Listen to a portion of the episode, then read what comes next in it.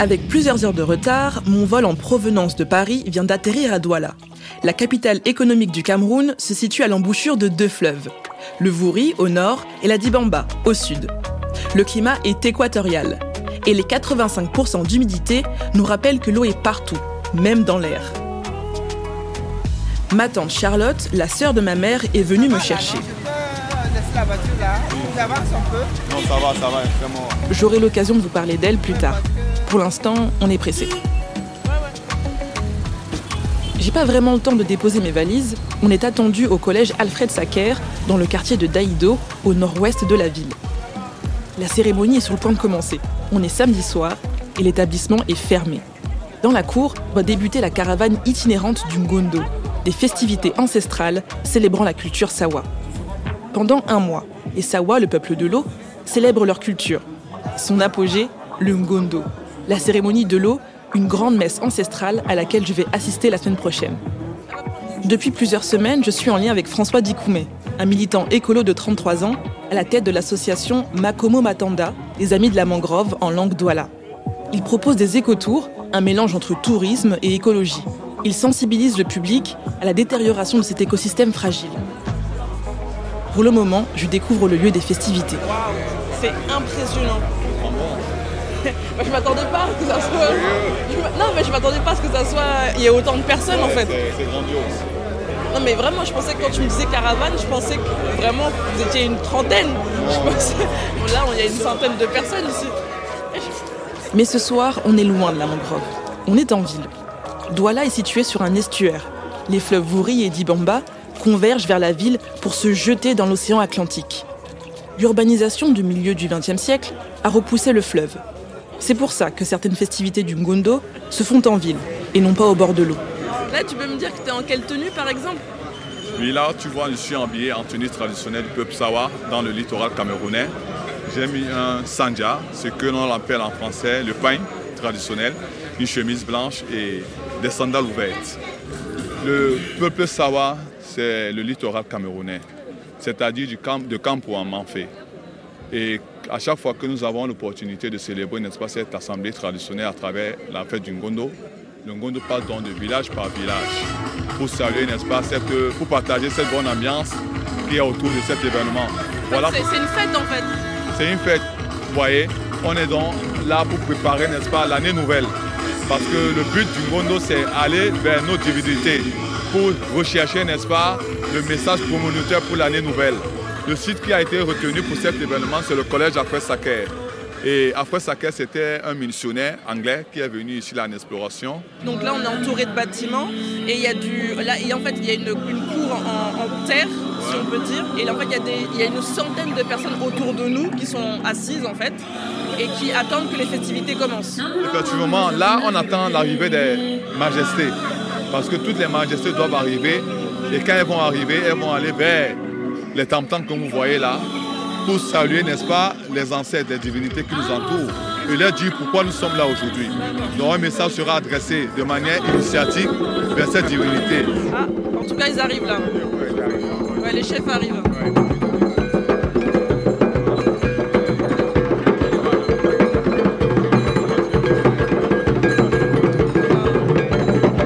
Il y a un peu d'agitation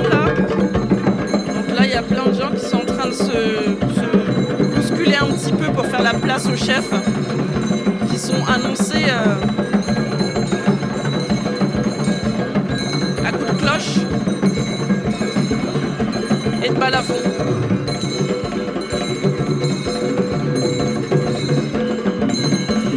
Les dignitaires qui arrivent aussi en pagne et avec euh, des cannes.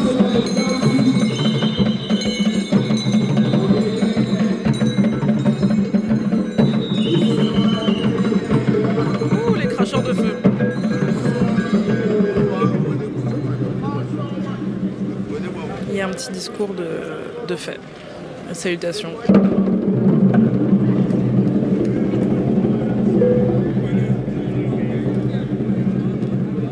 le message qui doit être véhiculé par le groupe Gosso.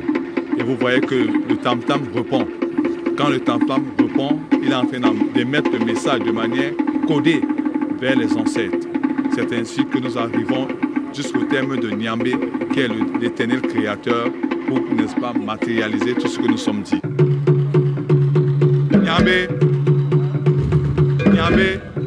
Voilà. François est très actif dans la communauté. Il s'occupe notamment des jeunes, on appelle ça des pépinières d'enfants. Ce soir, il a un autre rôle. Aujourd'hui, je suis là en tant qu'acteur de la société civile.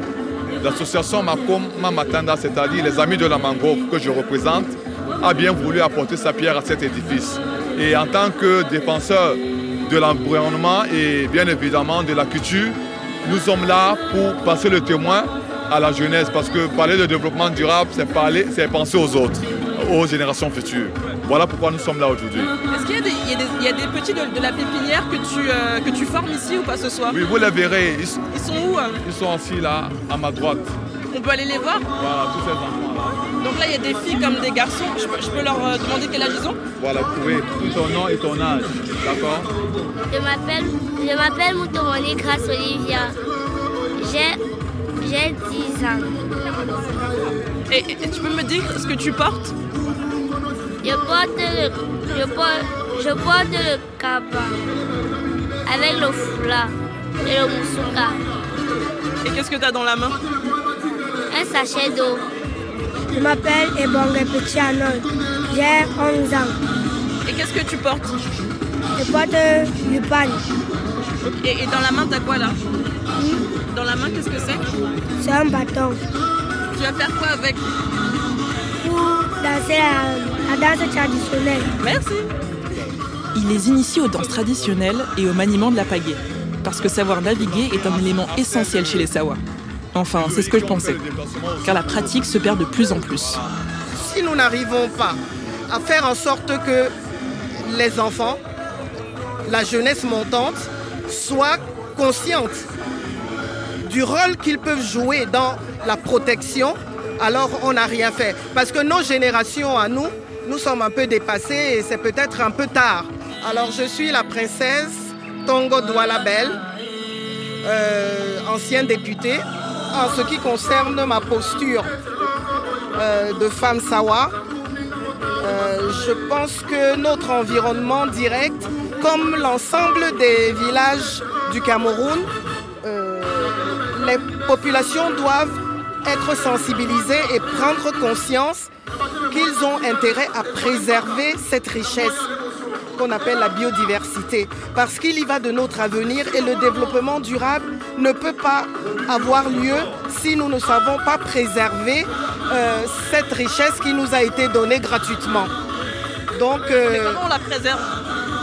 Bon, disons que euh, de mon côté, beaucoup de sensibilisation auprès de la jeunesse, beaucoup de, j'allais dire, de communication auprès des peuples voisins qui entourent les mangroves, euh, etc., et qui ne comprennent pas peut-être l'intérêt ou l'importance de ne pas couper le bois pour en faire le bois de chauffe. Bon, maintenant, les réglementations au niveau des, parlements doivent quand même être mises en, application et, la censure doit tomber quand euh, les gens ne, respectent pas la loi. Parce qu'au niveau de la loi, il y a de nombreuses dispositions qui ont été prises pour euh, la protection de l'environnement. Mais les gens ne suivent pas. Mais ils ne suivent pas, pas parce qu'ils sont méchants, pas parce qu'ils ne veulent pas. Ils ne suivent pas parce qu'ils ne sont pas conscients du danger. Ce type de discours, je l'ai rencontré tout au long de mon séjour au Cameroun. Ici, tout le monde semble renvoyer la balle vers la population unique responsable de la pollution urbaine. Mais les populations riveraines de Douala, en sont-elles vraiment conscientes? Les mangroves dont parle l'ancienne députée sont bel et bien en danger. En cinq ans, près d'un tiers de la mangrove de l'estuaire du Vouri a été détruite, à en croire l'article de Douala Today. Les causes sont multiples, mais les déplacements de population causés par les conflits dans les régions du nord-ouest et du sud-ouest du Cameroun sont notamment cités. Les plus pauvres se sont installés à proximité de ces mangroves, le long du fleuve Vouri, et coupent du bois. Bonjour. J'avais vraiment besoin de comprendre davantage le lien qui unit les Sawa et l'eau. Parmi les figures de l'estuaire, il est un vieux sage, nommé Valère Épais. Ce linguiste de renom a accepté de me recevoir chez lui. Derrière ses lunettes se cachent les yeux bleus de la vieillesse. on s'installe ici ou bien... Comme, comme, Il insiste pour réaliser l'interview sous l'arbre de son jardin. Alors juste pour donner un petit peu de contexte, on est dans la cour de votre maison à l'extérieur au frais, parce qu'à l'intérieur il fait un peu chaud, c'est ce que vous m'avez dit. C'est vrai. Voilà, donc s'il y a un peu de, de bruit, euh, c'est. c'est euh, voilà, ouais, avec les coques par exemple, Ouais. c'est. euh, alors là on est dans le quartier de Bali, c'est ça? Personnellement, je crois que qu'une interview dans un milieu naturel vaut mieux que dans un studio, parce que on vit autant la parole que l'ambiance générale. On peut savoir où se passe cette interview rien qu'en détectant les bruits environnants. Oui. Est-ce que vous pouvez me- m'expliquer déjà la signification du mot sawa? Oui. Sawa est un mot dissyllabique. Sa et wa. Sawa veut donc dire du bord de l'eau. Du bord de la grande eau. Quand on parle le Douala par exemple, on dit euh, je vais au Sawa. Ça veut dire je vais au bord du fleuve ou au bord de la mer. Disons un peuple de 4-5 millions d'habitants qui s'étend le long des fleuves, des fleuves qui versent dans l'estuaire du Cameroun. Est-ce que vous pouvez me parler du lien qu'entretiennent les sawas avec l'eau? C'est-à-dire à quel point en tant que sawa on dépend de l'eau? C'est l'eau qui héberge leur divinité. D'abord, les Sawas sont un peuple bantou et les bantous tous euh, nomment l'eau par un mot pluriel. Celle appelée à pleuvoir, à tomber du ciel, et celle qui, de la terre, n'aspire qu'à s'évaporer vers le ciel. Les sawas sont issus du peuple bantou. Valère Épée fait remonter leurs origines à l'Égypte ancienne. Les sawas auraient suivi le cours des grands fleuves du bassin du Congo pour arriver jusqu'à l'estuaire de Douala. Une théorie que partage le célèbre anthropologue sénégalais Cheranta Diop dans son œuvre Nation nègre et culture, publiée en 1979. Le XVe siècle marque l'arrivée des premiers colons au Cameroun, des Portugais qui baptisent l'estuaire de Douala Rio de Camaroes, la rivière de crevettes. L'estuaire déborde de ces crevettes à la couleur argentée qui font scintiller le fleuve. Comme beaucoup de peuples du golfe de Guinée, les Sawa côtiers ont été les premiers à avoir été en contact avec les colons européens. Portugais, anglais, français et allemands s'arrachent le Cameroun.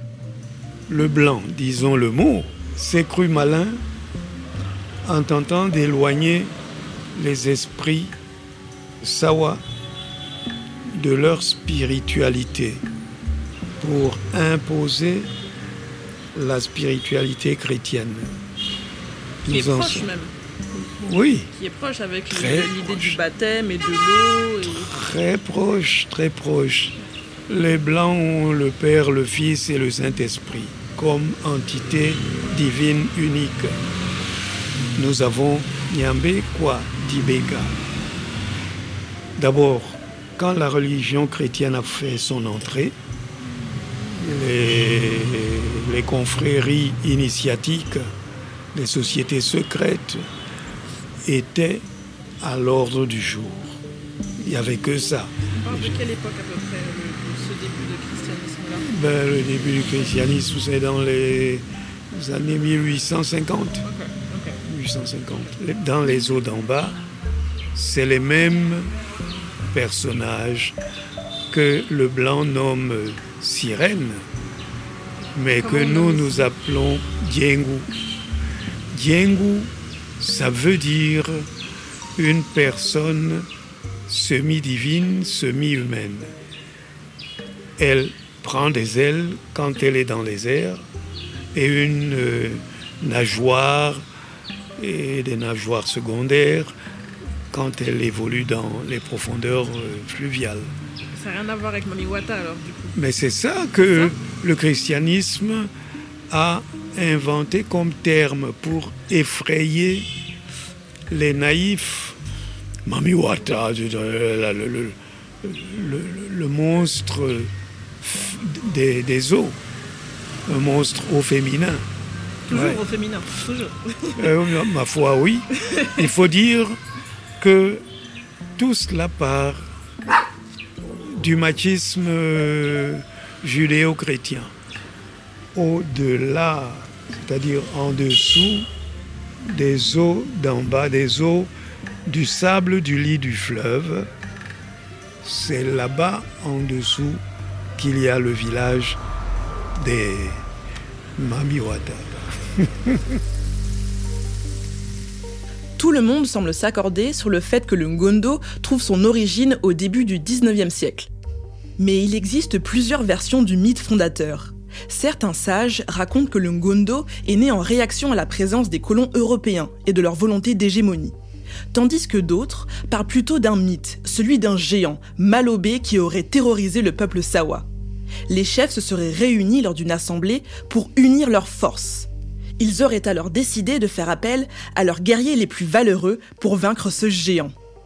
Aujourd'hui, les descendants de ces champions s'affrontent lors de combats de lutte et d'une course de pirogue.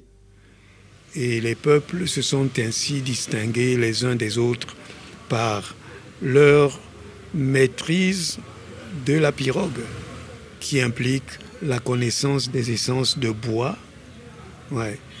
On sait désormais que c'est le padouk qui est le bois le plus indiqué pour une pirogue de guerre ou de course. Qui parle de pirogue parle de l'eau. La course de pirogue est donc le sport le plus parlant de la culture sawa. Tout chez nous, tout en nous, tout autour de nous n'est qu'eau. L'eau a le pouvoir de tout noyer, de tout balayer. Ceux d'entre nous qui ne savent pas nager, on leur rappelle la première des choses qu'un sawa doit savoir, c'est nager, plonger profond, c'est-à-dire connaître tous les coins et recoins de l'eau. J'ai eu à dénoncer vigoureusement la pollution de nos eaux par des gens sans foi ni loi qui se débarrassaient de leurs euh, ordures. Euh, ils ont choisi l'Afrique pour dépotoir. Donc vous pensez par exemple qu'un jour on pourrait euh, ne plus pouvoir célébrer l'Ungondo parce qu'en fait le Vouri est trop pollué? Je crois que nos responsables sont de plus en plus jeunes d'esprit pour qu'on espère vraiment qu'ils vont comprendre la nécessité, disons même l'évidence de ne pas permettre à la nature de se polluer. En tant que patriarche, est-ce que le changement climatique, c'est un sujet que vous voyez de plus en plus mis sur la table au sein de l'Assemblée du Ngondo ou c'est pas du tout une priorité? Ça l'était, ça ne l'est plus. Depuis que ceux qui nous gouvernent n'en ont plus qu'après l'argent. Alors c'est elle, ma nièce qui est de chez RFI, qui, qui est là pour couvrir le. Qui était, oui, enfin, couvrir le Gondo, mais elle va expliquer. Oui, en, en, gros, donc, euh, moi je suis basée à Paris et je viens exceptionnellement pendant un mois à Douala et en fait je fais un, podcast pour RFI sur euh, la culture sawa et le rapport qu'on a avec l'eau et tout autour de l'environnement en fait. C'est mon prof, hein. Oui. C'est mon prof, elle dire. C'est vrai Elle a pas changé? Un petit peu quand même. Non, elle non, non. Elle a mûri, c'est vrai. N'est-ce pas?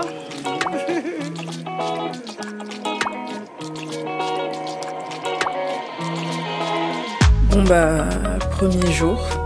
Premier jour d'arrivée, là je suis dans ma chambre. Est quasiment à fond. Il va falloir que j'installe ma moustiquaire et puis euh, on est good. Aujourd'hui, euh, j'ai euh, eu euh, l'honneur de rencontrer Monsieur Valère Épée. C'est un vieux sage. Il s'avérait en fait que bah, c'était un ancien professeur de, ma tante au collège Iberman. Elle a bien connu et quand elle a revu, parce qu'elle elle, m'a accompagnée donc du coup chez lui pour pouvoir l'interviewer, c'est vrai qu'elle avait l'air assez émue. Mais c'est vrai que tout ça, ça, ça me bouscule beaucoup en fait dans tout ce que je, dans mon petit confort, ça me bouscule dans mon côté cartésien, ça me, ça me bouscule dans beaucoup de choses, ça m'oblige à voir les choses de manière euh, vraiment spirituelle. Et c'est quelque chose que je recherchais. En même temps maintenant que j'y suis je suis pas prête. Je suis pas prête. C'est des choses qui me font un peu peur je trouve. Demain euh, ça sera l'éco-tour avec François et j'ai trop trop hâte. J'ai je suis éclatée